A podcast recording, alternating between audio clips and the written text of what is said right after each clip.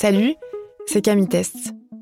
Je ne sais pas si vous avez remarqué, mais depuis une décennie au moins, entre amis, en famille ou sur les réseaux sociaux, on se conseille des gestes santé et bien-être.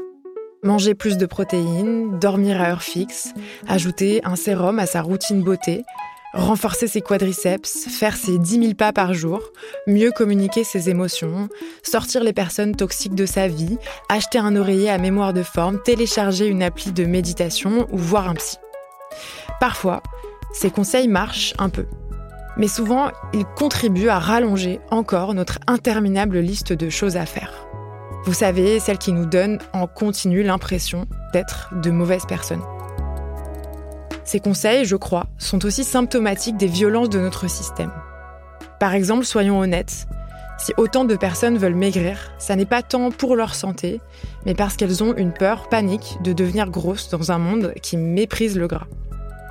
Et en même temps, malgré ça, il est tout à fait légitime de chercher des solutions à nos problèmes de santé physique et mentale.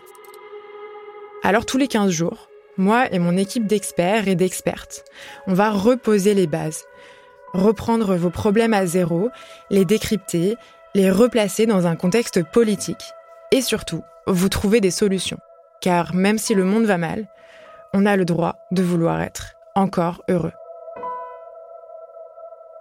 Encore heureux, c'est le nouveau podcast de Binge Audio, à retrouver sur toutes les plateformes à partir du 12 octobre. À bientôt.